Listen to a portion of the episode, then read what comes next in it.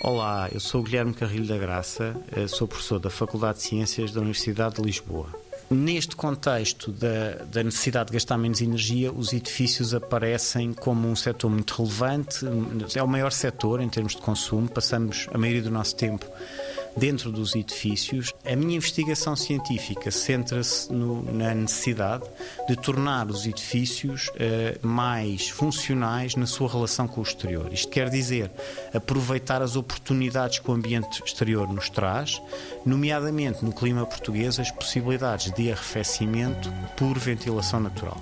Não é tão simples como abrir a janela, é preciso uh, fazer um bom desenho da janela e decidir quais é que são os momentos certos para abrir a janela, uma vez que há meses no ano em que tá, as condições não o permitem, nomeadamente no verão, primavera. O, o, desafio de, no contexto das grandes cidades, que é onde cada vez mais estamos a viver e que são uma solução eficiente para o desenvolvimento e para a habitação deste planeta, é nestas grandes cidades encontramos também elevados níveis de vários tipos de poluição